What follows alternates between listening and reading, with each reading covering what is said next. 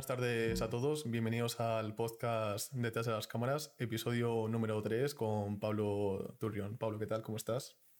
Buenas, ¿qué tal Marcos? Eh, encantado de tenerte por aquí. Para que no, no te conozca, eh, Pablo es controlador de vuelo, perdón, que trabaja de la mano con, con la ISS y, y la NASA. Eh, empezaste estudiando aquí en, Salamanca y lo que te quería preguntar es cómo es el, proceso, en primer lugar, de pasar a estudiar en, Salamanca a ser contador de vuelo de, de, la Agencia Espacial Europea. No, o sea, te decía que quería, eh, que ya no soy controlador de vuelo. Eh, estuve trabajando de eso hasta mayo del año pasado y ahora trabajo en, sigo trabajando en la ESA, pero ya no, ya no, me, ya no me dedico a eso. Y, nada, el proceso de, estudiar en Salamanca ingeniería informática a eh, trabajar como controlador de vuelo de la Estación Espacial Internacional es un poco aventura porque, bueno, imagino que tú siendo de Salamanca, mm, al menos se me pasaba a mí, nunca me imaginaba que pudiera llegar siquiera a, a trabajar en algo del sector espacial. O sea, en Salamanca yo estudié informática porque era la única ingeniería que había eh, que era que a mí me gusta y tal y cual, pero era como una decisión fácil. Y, y a mí me gustaba el espacio, me gustaba todo el tema de los astronautas y demás. Eh, eso me, me, toca por mi padre, que también es súper fan de toda la parte espacial. Pero cuando acabé la carrera eh, me surgió la oportunidad de irme a trabajar a Londres como informático. Y estuve trabajando allí un año en la Agencia Europea del Medicamento y, y, según pasaba el tiempo decía, vale, esto me gusta, pero tampoco me quiero como quedar estancado aquí. Y realmente me gusta mucho el sector aeroespacial. ¿Cómo puedo orientar mi carrera a eso? Y, nada, eh, busqué un máster que me ofreciera oportunidades y acabé en Barcelona estudiando un máster eh, de telecomunicaciones y, y management, así un poco de gestión de la ingeniería, servicios y demás en un campus, en el campus de Castelldefels, que es un campus en el que está un centro de incubación de la Agencia Espacial Europea. Yo fui allí pensando, oye, pues eh, malo será que trabaja, estando aquí la ESA no pueda encontrar un trabajo fin de máster o no pueda encontrar o prácticas, algo así, relacionadas con el sector espacial. Y, nada, pues pasó el tiempo y se acercaba mi trabajo, de, mi trabajo de fin de máster y en un momento así sin más dije, voy a echar, voy a ver qué puedo encontrar en la ESA. Me contestaron del centro de investigación que está en Holanda, del centro de operaciones que está en Darmstadt en Alemania y del centro europeo de astronautas que está en Colonia, eh, también en Alemania.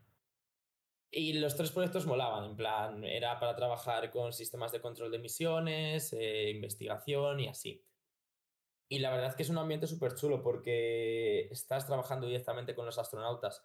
Yo estaba en un grupo de investigación que se dedicaba a buscar proyectos, ideas eh, que se pudieran aplicar en la Luna para crear una base lunar, tanto arquitecturalmente, en plan cómo diseñar una base lunar, cómo protegerse de la radiación en la Luna o cómo reutilizar los recursos de la Luna en allí, cómo crear oxígeno, crear agua de, de la Tierra lunar, lunar, lunar. Eh, y nada, mi proyecto era simplemente crear un sistema de control de emisiones para controlar todos estos experimentos variados. Pero yo trabajaba con. Trabajaba en aquel momento con Samantha Cristoforetti, que es una astronauta italiana. Y luego estuve trabajando con eh, Maurer, que es un astronauta alemán. Eran mis jefes. Y la verdad es que son contactos muy interesantes y es gente que, que al final se preocupa, se preocupa por ti y te va a ayudar a buscar oportunidades en el área que tú quieras. Y, nada, pues comentando un día, hablando con Samantha, le dije que el área de operaciones me gustaba mucho, que me gustaría seguir trabajando en el sector espacial y que me gustaba mucho lo que hacían allí en, en Colonia de, de, trabajar con la Estación Espacial Internacional. Y pues esto llegó a oídos de otra persona con la que iba a clases de alemán y un día justo después de clases de alemán se me acerca me dice, oye Pablo, no sé si a ti te interesaría trabajar en el centro de control de la, de la Estación Espacial Internacional en Múnich. Y yo, sí, sí que me interesa. Y me dije, nada, pues pásame, pásame tu currículum y lo único que puedo hacer es mandárselo directamente al jefe de, al jefe de recursos humanos y de ahí ya ellos tiran el proceso, pero bueno, al menos sabes que tu currículum va a llegar. Y yo sí, sí, por supuesto. Hice mi currículum y eh, se lo mandé y a los pocos meses pues me llamaron, hice las entrevistas como cualquier otra persona y son entrevistas bastante competitivas porque al final eh, la selección éramos dos personas y era una entrevista con diferentes miembros del equipo de vuelo de, de Columbus, que es el módulo europeo de la Estación Espacial, y te ponían bastante bajo presión porque realmente es un trabajo que requiere mucha, una mente fría. Eh, al final el trabajo consiste en controlar la Estación Espacial Internacional y mi posición en particular era también trabajar un poco, un poco bajo presión de el astronauta está haciendo esto y tú tienes que acabar antes que él o tienes que hacerlo a la vez que él. O incluso si hay una emergencia en la estación, tú tienes que saber qué tienes que hacer y tienes que controlar, eh, eh, tienes que seguir tu procedimiento sin desviarte. Entonces, bueno, un poco las entrevistas eran relacionadas con eso. Y al final me contrataron, todo guay, y empecé a trabajar con ellos en enero de, de 2019. Y ahí eh, empezó un casi nueve meses, diez meses de formación. Es formación intensa eh, que se da en el centro donde había estado trabajando yo antes, en el centro de astronautas, porque tenemos una formación muy similar. Eh, de hecho, las mismas personas que forman a los astronautas nos forman a nosotros. Eh, y es formación diferente en muchos casos porque los astronautas se forman para estar allí, para trabajar manualmente con los experimentos, mientras que nosotros nos formamos en un nivel mucho más detallado para poder controlar el módulo desde la Tierra. Entonces, nada, ahí tenemos tenido, eh, tuve formación específica para mi, forma, para mi posición. Eh, mi posición se encargaba de controlar el módulo eh, técnicamente. nos encargábamos de encender y apagar los experimentos, nos encargábamos de todo el control del sistema de temperatura, el sistema de soporte vital, sistema de telecomunicaciones. Al final el módulo Columbus es un laboratorio y, allí se hacen experimentos y los astronautas son un poco eh, los operadores de muchos experimentos, pero todo, todo, tiene que estar listo para que los astronautas puedan trabajar. Entonces nuestro trabajo era ese, que todo funcionara correctamente para que los astronautas hicieran su trabajo. También nos formamos, por ejemplo, que esto es muy interesante, en la respuesta de, de emergencias en la estación espacial. Cualquier emergencia que haya en la estación, eh, si hay un fuego, si hay una pérdida de atmósfera porque hay un agujero o se ha vertido algún producto raro a la atmósfera, em, nos formamos para poder responder ante esas emergencias. Yo creo que la parte de las entrevistas también te prepara precisamente para eso. Se está hablando antes de que te ponen en, en situaciones, por así decirlo, límite. Y creo que precisamente por eso, para al final, quien tiene que dar respuesta a los distintos problemas que puedes tener, al final, al final es el centro de, de operaciones. Exacto, o sea, realmente necesitas tener un carácter, y lo que digo, una mente fría de saber que está habiendo una emergencia, de que tú tienes tus 20 pantallas y están todas rojas y amarillas y saber decir, vale, ¿qué está pasando? Esto no me puede distraer, tengo que ejecutar mis procedimientos y tengo que saber responder a esta, a esta emergencia de una, de una manera clara. Todo esto en coordinación con NASA, porque si nosotros somos responsables del módulo europeo, pero al final la Estación Espacial Internacional pertenece a NASA y nosotros trabajamos mano a mano con NASA. Entonces también tuve formación específica eh, sobre cómo comunicarnos con NASA, sobre cómo entender... Eh, el inglés es general, pero en particular el centro de control de, de, NASA está en Houston, Texas, que tiene un acento un poco curioso. Entonces también tuvimos una, unas horas de formación para entender el acento, para saber cómo comunicarnos con ellos, para entender la jerga americana y, para tener una comunicación precisa, porque si hay una emergencia o cualquier cosa, no puedes andar diciéndoles, mm, eh, perdona, eh, es que estoy viendo mm, que está pasando esto aquí. No, tienes que saber decirles, veo esto, esto y esto, creo que está pasando esto. Entonces sí, la entrevista estaba muy orientada a que realmente puedas aguantar un poco esa presión de cuatro personas preguntándote, cuatro personas eh, poniéndote un poco en un compromiso. Y, nada, una vez que acabas la formación, también tenemos formación en, comportamiento humano, en saber trabajar con diferentes tipos de personas, pues al final somos un equipo muy diverso, tenemos experimentos de toda Europa y, todos somos diferentes, entonces tienes que saber trabajar eficientemente con cada uno de tus compañeros. Lo mismo si yo era una posición técnica, pero si mi director de operaciones es una persona que necesita muchos detalles o que o todo lo contrario, una persona que trabaja más rápidamente, que toma decisiones en el momento, tienes que saber trabajar con ellos. Entonces, una semana de formación fue solamente de eso, de saber trabajar con otros equipos y con otras personas. Y una vez que te certificas, ya todo tuya la estación espacial. no todo tuya la estación espacial, pero bueno, ya eres libre de, de estar en tus turnos tú solo, de poder hacer tus procedimientos tú solo y ya eres responsable tú de lo que pasa en el módulo europeo.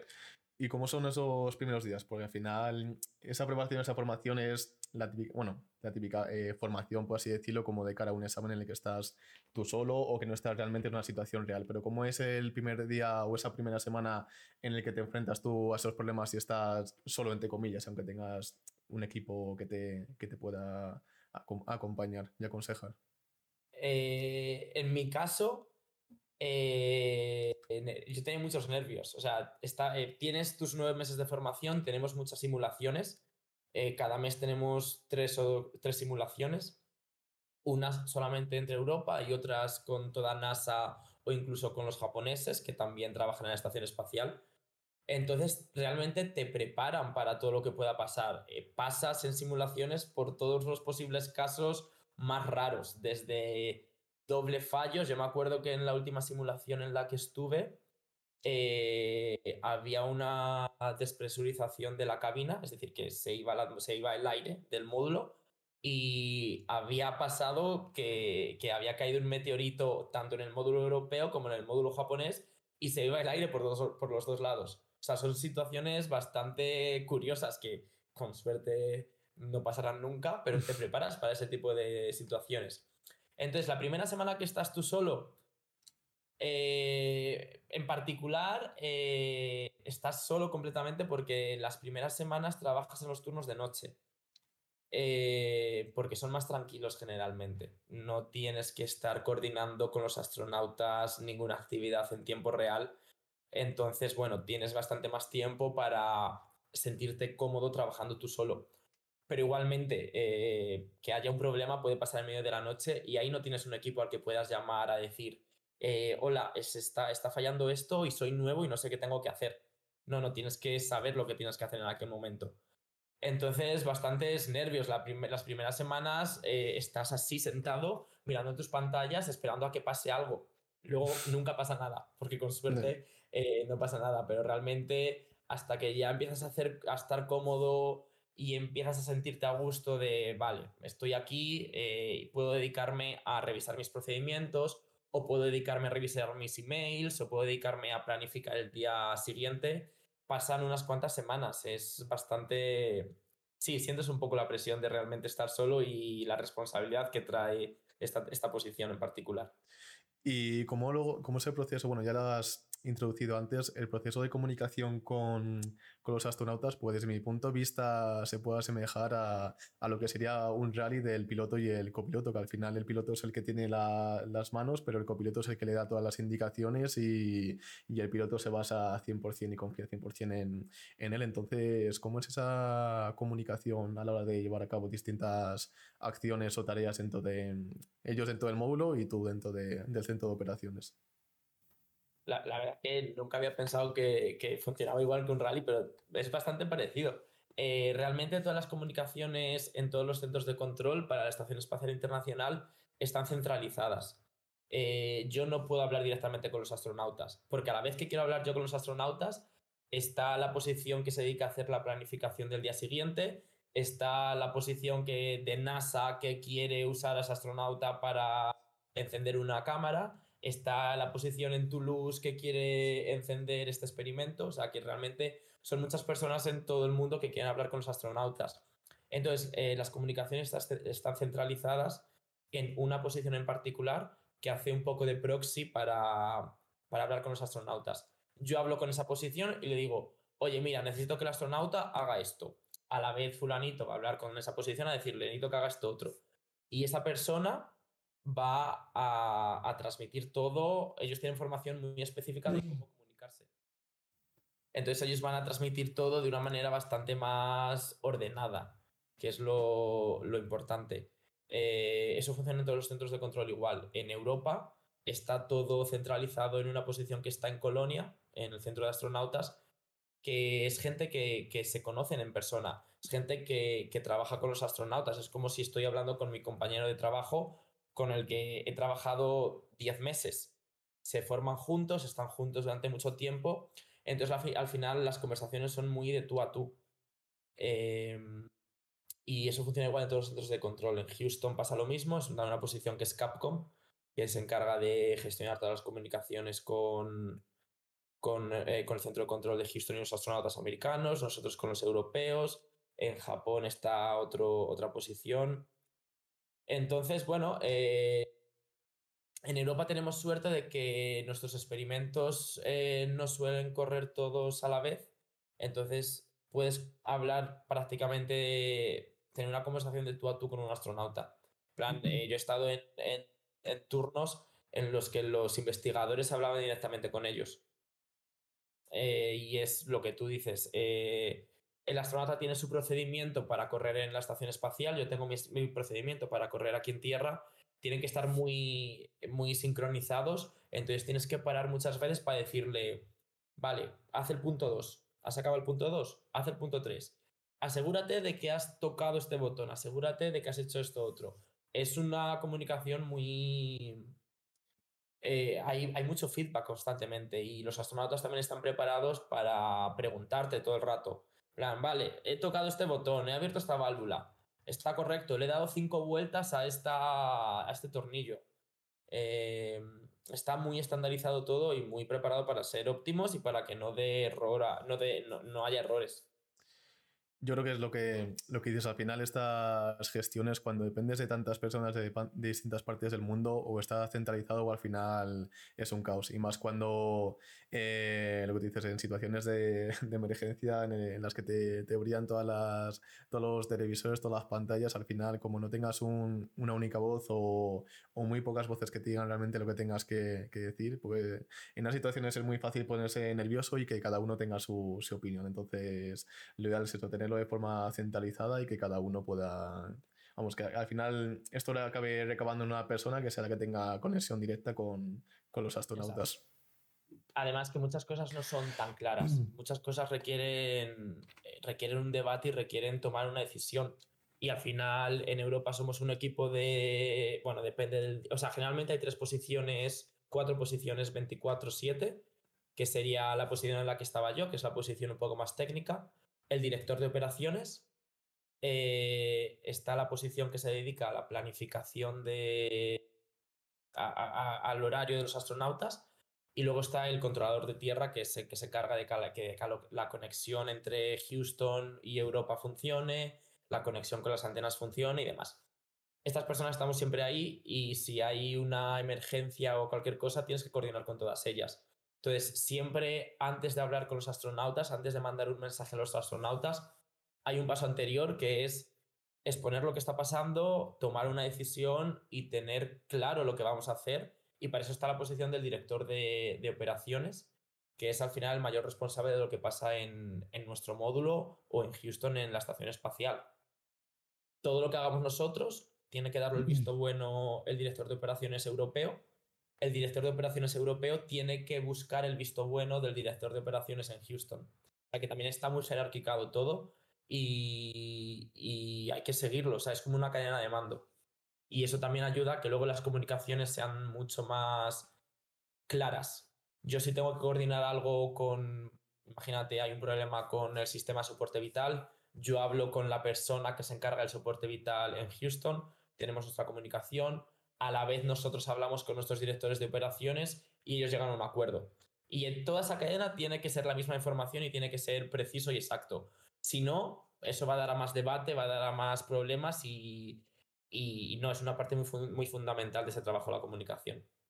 Al final, lo que no quieres darle una, instrucción al astronauta errónea. Tampoco. Eso también nos lo desean mucho, que el tiempo de los astronautas es muy valioso y que al final en muchos casos son sus vidas las que están en el juego, no las nuestras.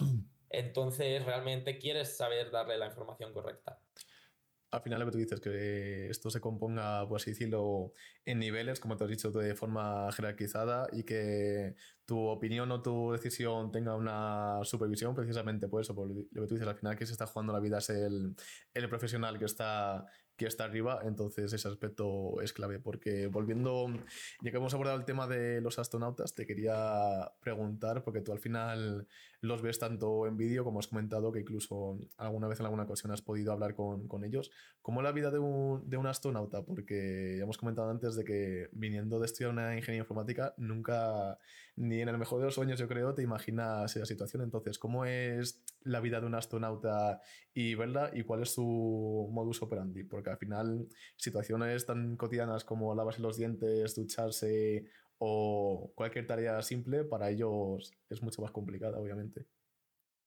Sí. Eh, eh, la vida de un astronauta cuando están en tierra es lo mismo que hacemos nosotros, cualquier trabajo de oficina de 9 a 5. Lo que pasa, de hecho, una vez hablando con, con el jefe de astronautas allí en Colonia, eh, con Frank Devin, que era astronauta belga hace mucho tiempo, un día hablando, mira, al final, en mi caso se normaliza mucho he estado con prácticamente todos los astronautas europeos actuales, he trabajado con ellos y me he tomado cafés con ellos y para mí son personas normales. Eh, pero realmente a mí el, jefe de astronautas me dijo un día, mi trabajo, la parte más difícil de mi trabajo es asignarle una tarea a un astronauta que acaba de llegar de la Estación Espacial Internacional. O sea, es una persona que ha estado entrenando por todo el mundo, porque los astronautas para subir a la Estación Espacial entrenan en, en Houston, en Colonia, en Moscú, en Japón. Y una vez que están aquí, no sé que no sé darles un trabajo que les motive.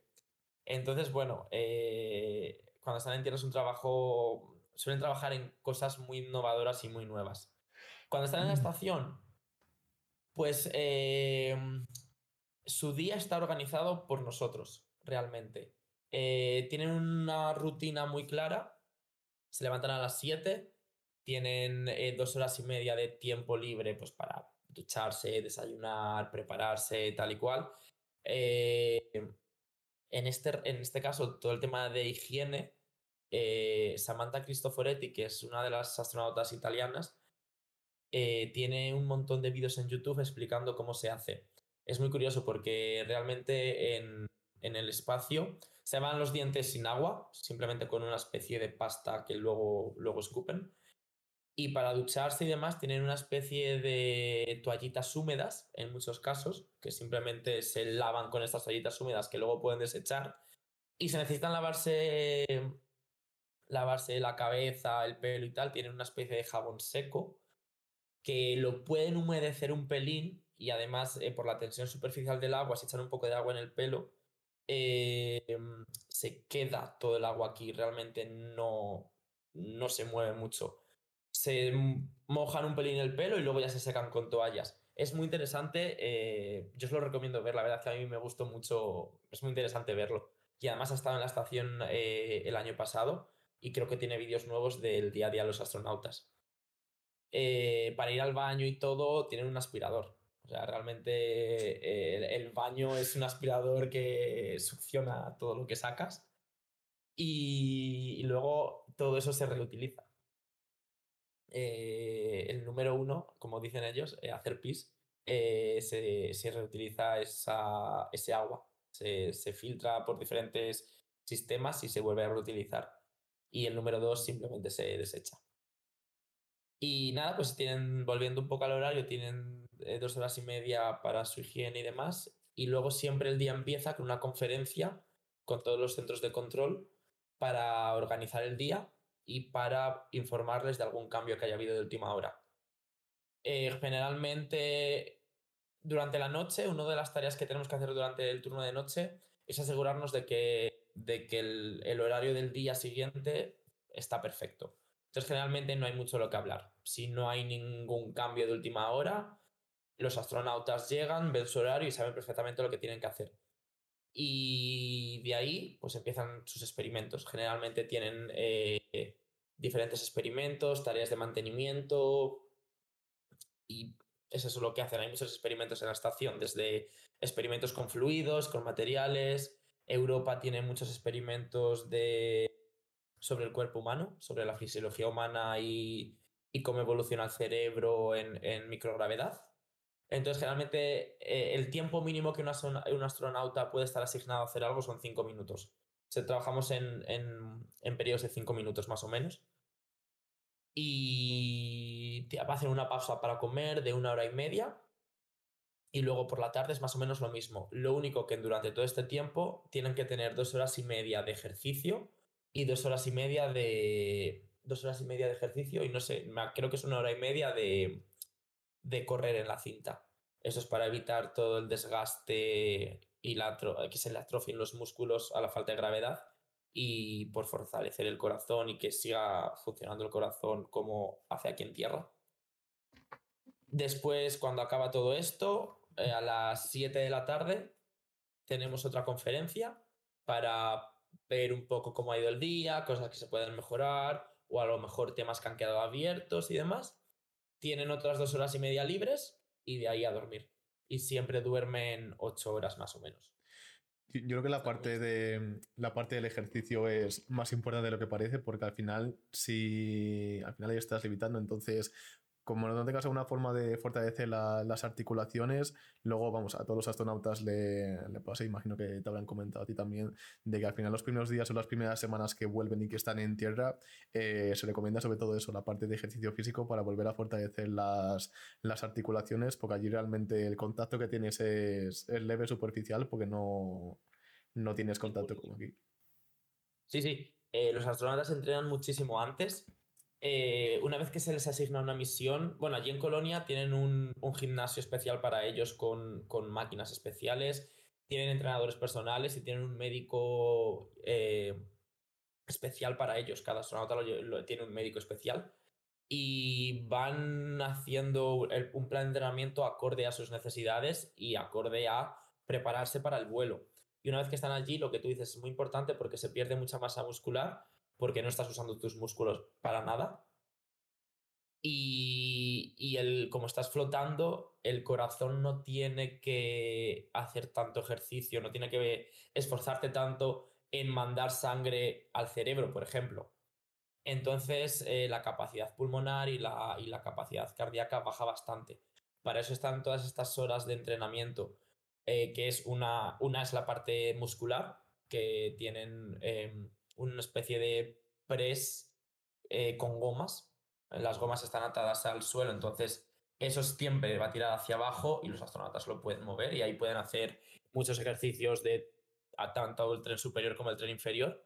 Y luego correr, que es una cinta especial en la que los astronautas tienen un arnés y la cinta tiene unas gomas que siempre les van empujando hacia donde está la cinta. Mm. Entonces, es un poco la manera que tienen de, de seguir fortaleciéndose y de mantener la, la, forma física. Eh, cuando yo estuve trabajando en Colonia, justo era la vuelta de Thomas Pesquet, de, Thomas Pesquet es un astronauta francés, eh, volvía de la Estación Espacial Internacional y volvía con una chica americana, con una chica y un chico americano y él. Y él volvió en una forma magnífica. O sea, me acuerdo que desde que aterrizó su nave hasta que llegó a Colonia pasaron tres días y él se bajó de, la, del avión en Colonia él solo. Lo fuimos a buscar y él se bajó del avión él solo sin necesidad de ninguna ayuda y eh, yo había escuchado que realmente había vuelto en muy, forma, en muy buena forma física. Pues por eso, tanto por el ejercicio que tienen que hacer antes, el ejercicio que hacen durante la estación, al final eso les prepara para que cuando vuelvan a tierra puedan reincorporarse cuanto antes a tener una vida normal. Has comentado el tema de, la vuelta a, la Tierra. Eh, no sé si has vivido eh, alguna en el tiempo que has estado allí trabajando y cómo es ese proceso, cómo, cómo os preparáis para, ello, tanto vosotros como, como los astronautas. Eh, o sea, yo involucrado en eso nunca he estado, porque hay. Todo esto lo llevan desde, desde la oficina de astronautas en Colonia. yo pertenecía a la parte técnica del módulo de la estación pero durante los cuatro años que he estado trabajando en Colonia sí que hemos tenido astronautas eh, europeos. Hemos tenido a Samantha, hemos tenido a Luca Parmitano, a Tomás Pesquet también en su segunda misión. Y realmente es muy interesante porque cuando un astronauta está en tierra, tenemos conferencias con ellos todas las semanas y, es cuando hay más movimiento en Europa. Y la preparación eh, es mucho, eh, mucho hacia los medios realmente. Eh, al principio, o sea, una vez que vuelven, todo lo lleva, todo se lleva desde el área médica de los astronautas, los reciben en, en, en general, los reciben en Houston, bueno, los reciben en, en, particular fue en Kazajistán porque viajaban con la Soyuz. Entonces aterrizan en Kazajistán, allí les reciben, allí tienen un primer chequeo médico para ver que todo está bien. Después de eso vuelan a... Eh, desde ahí vuelan los, los americanos a América y los, y los europeos vuelan a Colonia, donde está también, aparte del centro de astronautas, hay un centro especializado en, en medicina espacial.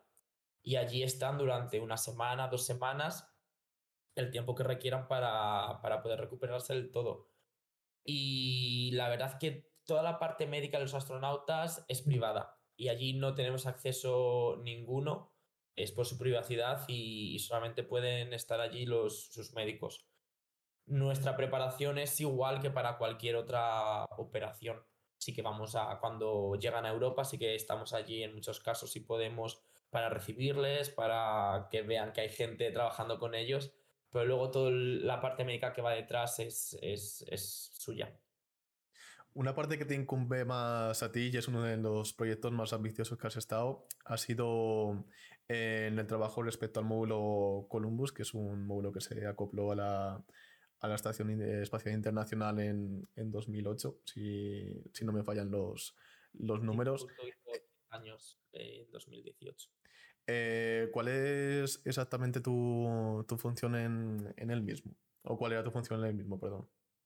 Eh, pues eh, la mitad de mi trabajo era ser controlador de vuelo. Todo lo que te he estado contando hasta ahora era la mitad de mi trabajo. Todo el tema de, de trabajar en tiempo real con el módulo, de operarlo, de monitorizarlo, de planificar las operaciones, de mandar comandos, de ver que todo funciona correctamente eso era más o menos el 50% de nuestro trabajo, que es el tiempo que trabajábamos en turnos, mañana, tarde o noche.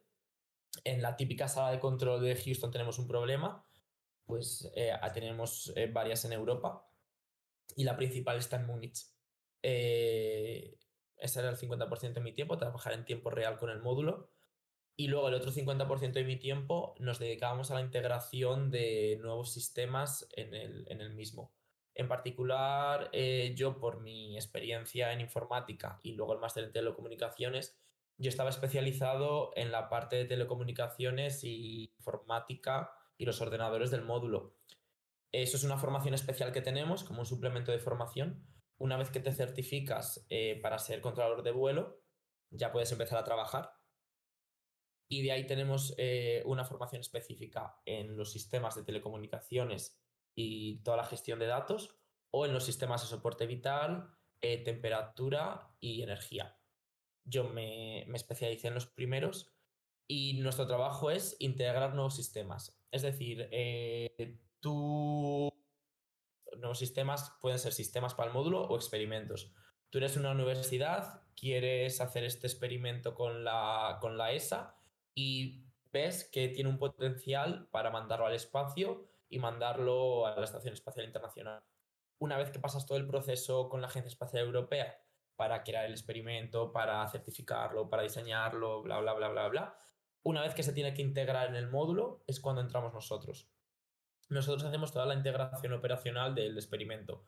A mí me llega todo el diseño del experimento, del sistema, y yo con eso tengo que diseñar el concepto de operaciones en muchos casos junto con NASA porque al final el módulo europeo pertenece a la Estación Espacial Internacional, a la parte americana, y eh, dependemos de NASA en muchos aspectos. En particular dependemos de NASA para, el, para la energía, para todo el tema eléctrico, para todo el tema soporte vital y en parte para las telecomunicaciones. Entonces, si tu experimento necesita X vatios de potencia, yo tengo que coordinar con NASA que eso está disponible durante este periodo de tiempo para, para que funcione tu experimento. Si tu experimento necesita cierta cantidad de líquido para refrigerarlo, también tengo que coordinar todo eso. Si tu experimento va a necesitar descargar datos todos los días, 5 gigabytes de datos, yo tengo que coordinar todo eso. Entonces, nuestro trabajo es integrar el módulo operacionalmente, evitar el sistema operacionalmente, perdón. Y en particular, eh, estos dos últimos años he estado involucrado en una remodelación del módulo de toda, toda, la, red interna, toda la red interna de comunicaciones del módulo, la, la LAN del módulo, eh, que es con lo que se comunican todos los ordenadores, todos los sistemas, todos los experimentos. Pues esto se ha modernizado, se han puesto unos routers nuevos, se ha actualizado el cableado, se ha instalado unos paneles para que los astronautas puedan conectar y desconectar equipamiento mucho más fácilmente, pues todas las operaciones de esos nuevos sistemas la diseñamos nosotros y es en lo que está trabajando estos últimos años. Aparte de eso, eh, también se instaló una antena nueva, una antena que funciona en la banda de KA y yo no fui el, mayor responsable de eso, pero bueno, estuve ayudando a una compañera mía en, los sistemas, en, en sobre todo en la parte de monitorización de la Tierra en la parte de monitorización desde la Tierra eh, para ver cómo funciona la antena, para ver que está funcionando correctamente, para ver la configuración de la antena y demás. Y bueno, tenemos siempre mucho trabajo porque siempre hay anomalías. De repente, este ordenador se ha reiniciado. No sabemos por qué se ha reiniciado este ordenador o ha fallado esta comunicación de datos. Todo eso queda registrado y de todo eso tenemos que hacer un seguimiento para ver que no vuelve a pasar o para ver cómo podemos mitigar los posibles efectos de, de esos reinicios, por ejemplo, que se nos reinicie un servidor en la estación espacial que contiene datos científicos, pues igual no es crítico, pero que se reinicie un ordenador que tiene que estar funcionando siempre porque está monitorizando los detectores de humo del módulo, pues es un problema más grande. Porque si ese ordenador falla y a la vez que está fallando hay un fuego y no se detecta el humo, puede haber un, un fuego mucho más grande. Entonces, bueno, hay cosas que son más críticas que tenemos que monitorizar, monitorizar seguir y mitigar.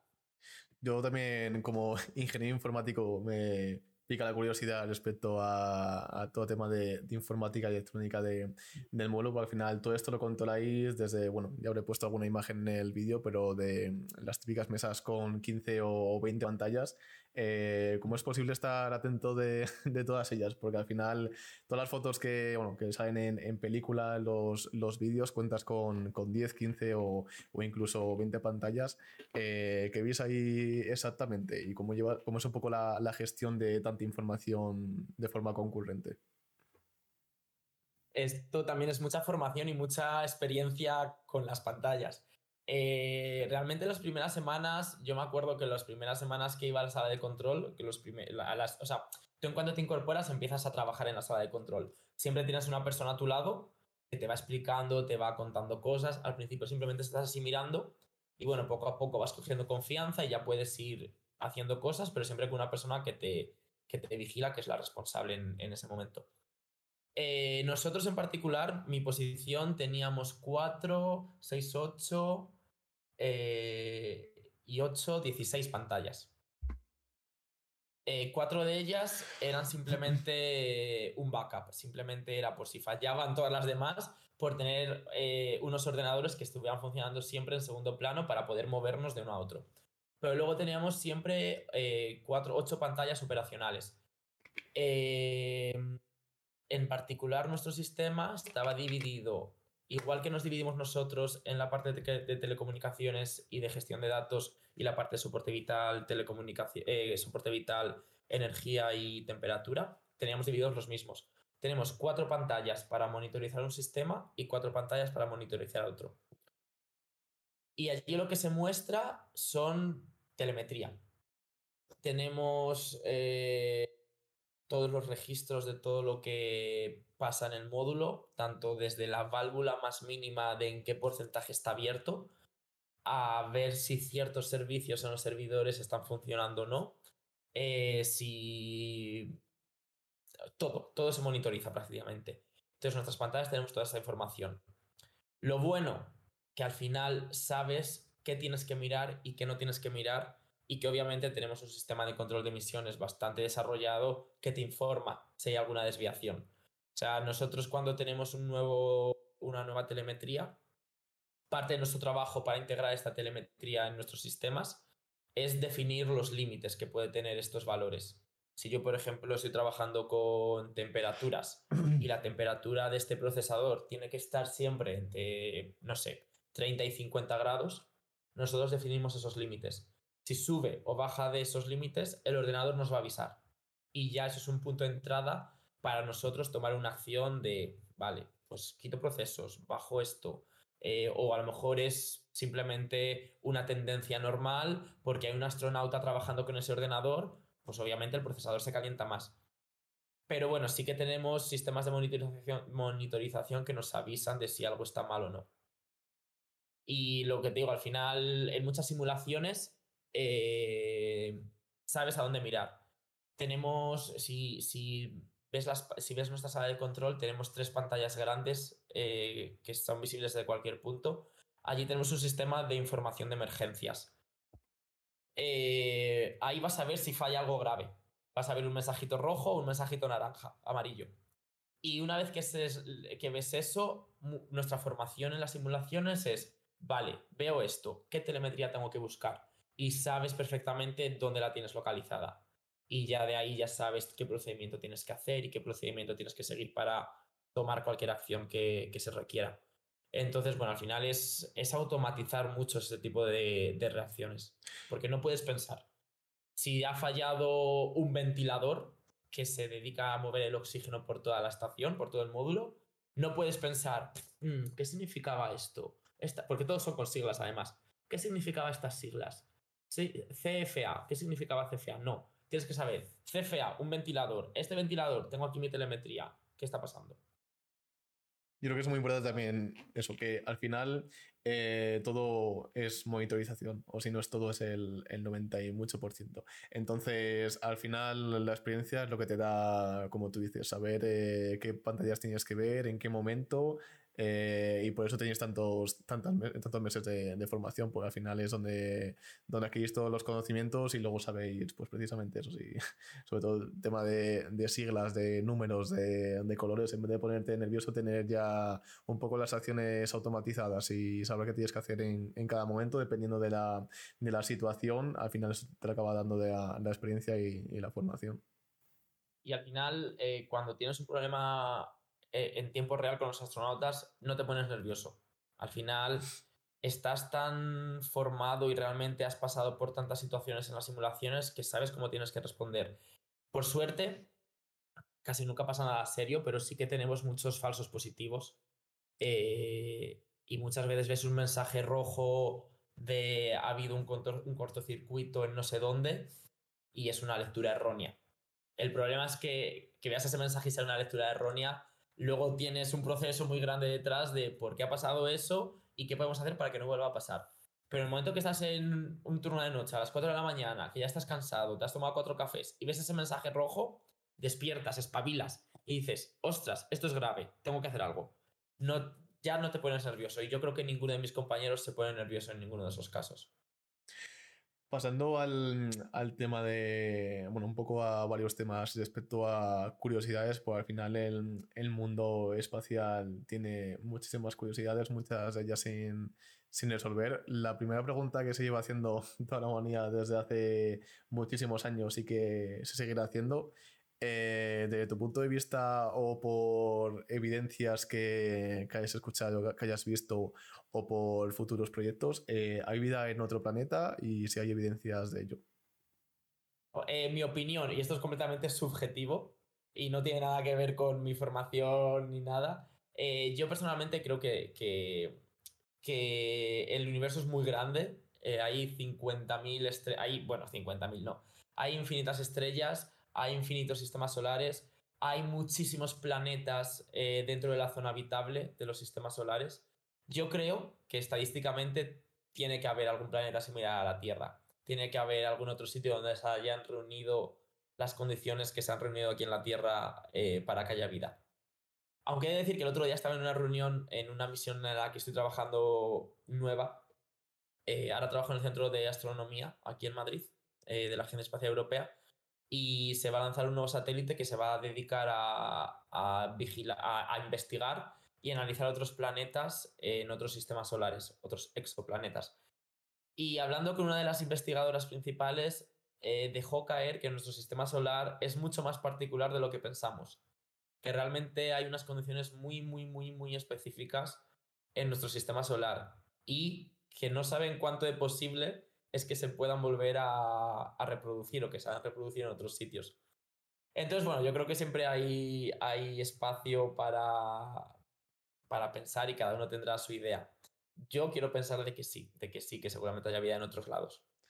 Precisamente el, segundo punto iba por lo que acabas de, introducir, porque conoces alguna misión de algún satélite o de alguna nave que, se va a lanzar en búsqueda de, bueno, dentro de, los objetivos, el buscar si hay vida o partículas o microorganismos en otros planetas.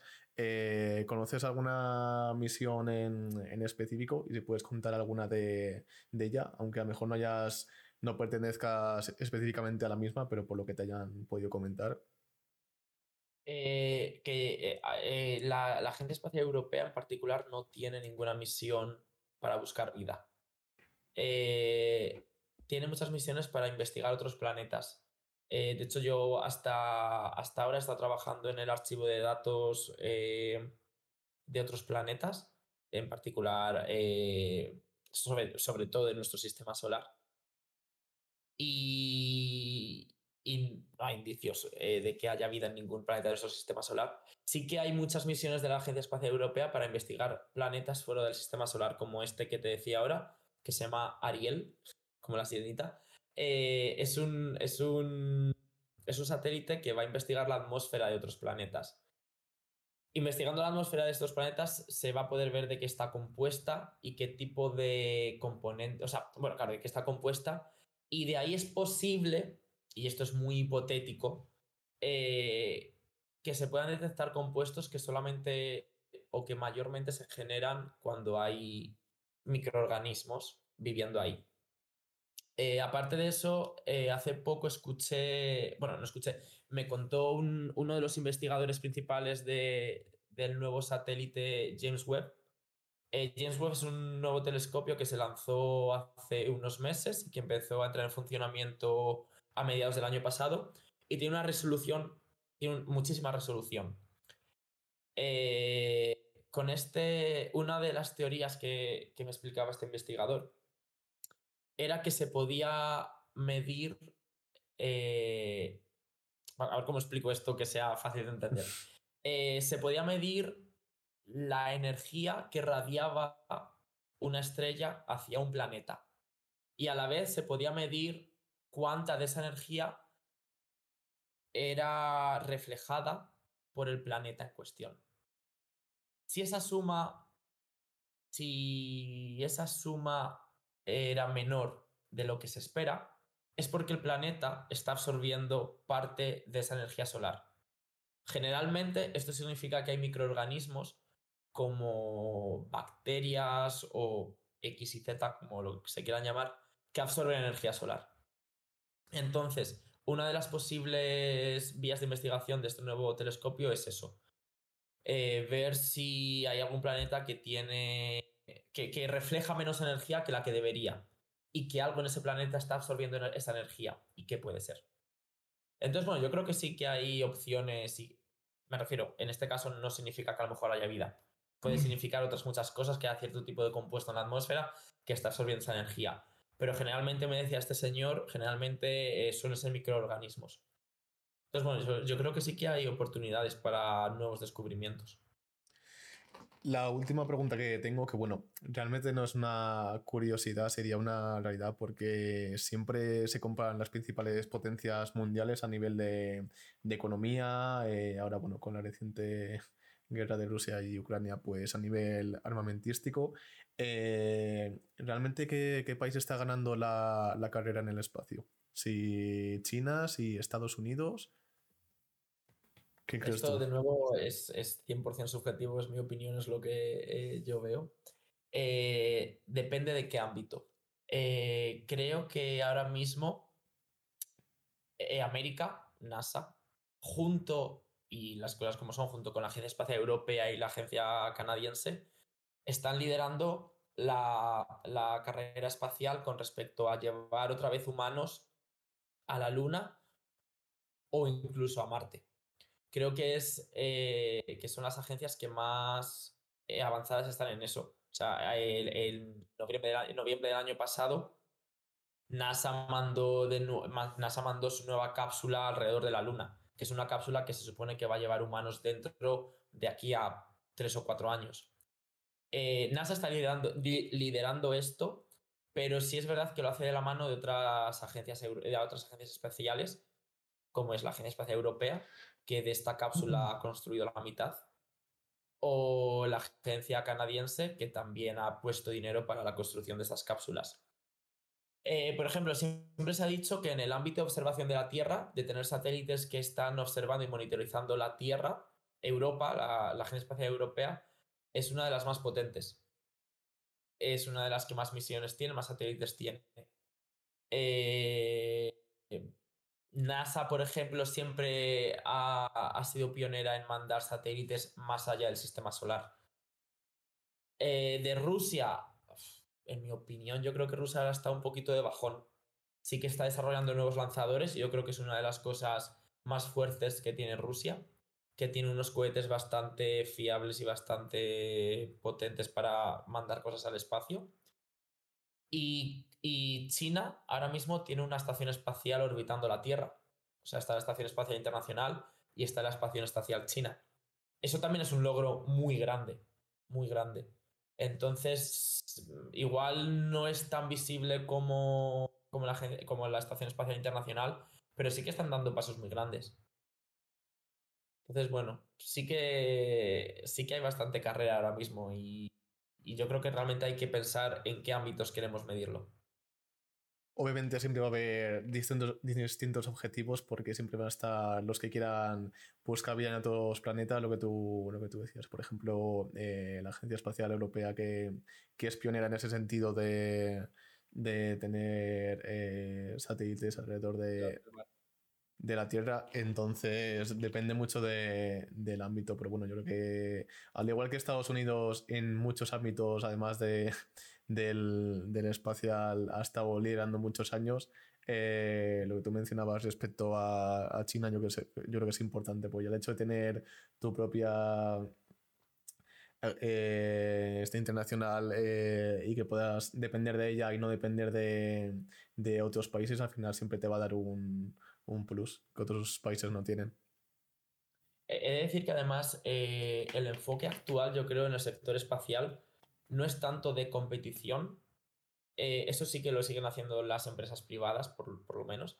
Pero a la hora del sector público y de las agencias espaciales, es, eh, van de la mano. O sea, ya no hay tanta competitividad, es mucha más cooperación. Yo creo que ahora sí que ha cambiado eh, esa manera de, afrontarlo de juntos podemos hacer más cosas. Y hay muy pocas misiones actualmente que sean 100% de una agencia espacial.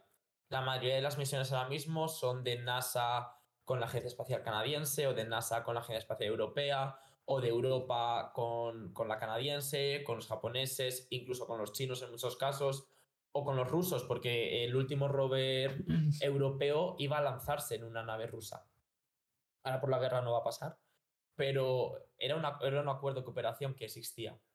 Entonces, realmente yo creo que, también hay que cambiar un poco el chip nosotros, que la carrera espacial ya no es quién llega antes y a qué precio, sino realmente de, es algo que nos va a beneficiar a todos. Y como tú dices, la cooperación es, es importante, sobre todo en, en, un aspecto en el que queda tanto por, por conocer, tantas curiosidades, por así decirlo, que, que buscarle una, una, realidad. Al final, si ponen todos de, de, su mano, pues al final aquí, obviamente siempre va a haber dinero de por medio, pero hay intereses políticos, pero al final estamos hablando de, de otras cuestiones que no tienen que ver con lo, con lo puramente económico dentro de, de, cada país a un nivel global. Entonces, creo que si cada, cada país aporta un, un, plus, va a ser beneficioso para, para todos, desde, mi punto de vista. Y que la ciencia al final es igual para todos eh, que realmente, vale, lo que esto ha dicho, el dinero y la política siempre están metidos, pero para la gente de a pie, para nosotros, eh, la ciencia es lo más importante. y cooperando es más posible que esos resultados, que esos experimentos lleguen a más sitios, a más países.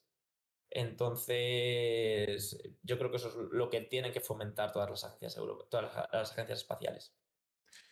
Bien, después de una hora aproximadamente de, de, podcast, yo creo que ya es hora de, de ponerle final. La verdad que he estado muy cómodo y desde mi punto de vista es un tema tan curioso y tan importante y te agradezco que hayas venido porque tener en primera mano a una persona que lo haya vivido desde dentro todo, toda la parte de la Agencia Espacial, Espacial Europea y todo lo relacionado con, con astronautas y que realmente eh, trabajas para ello y ya has vivido por ahí para ello, eh, me parece un, un, punto muy importante. Entonces te agradezco que te hayas pasado por el podcast Nada, eh, muchas gracias a ti por invitarme. La verdad que a mí, como has podido ver, me encanta hablar de esto. Eh, no seré la persona más precisa en muchos casos, pero me gusta mucho y me gusta poder acercar esto a todo el mundo, que no se quede en algo inalcanzable como pensaba yo cuando estaba haciendo la carrera, sino que realmente está mucho más cerca de, de nosotros de lo que pensamos. Y sí, pues podríamos tirarnos hablando más horas de cualquier cosa. Muchas gracias a, todos por escuchar este podcast. Ya sabéis, todas las, las, semanas contenido emitido en directo en Twitch y posteriormente en otras plataformas como YouTube o Spotify. Así que ya sabéis, la próxima semana, eh, próximo capítulo de, de Detrás de las Cámaras. Muchas gracias a todos por, por escucharnos.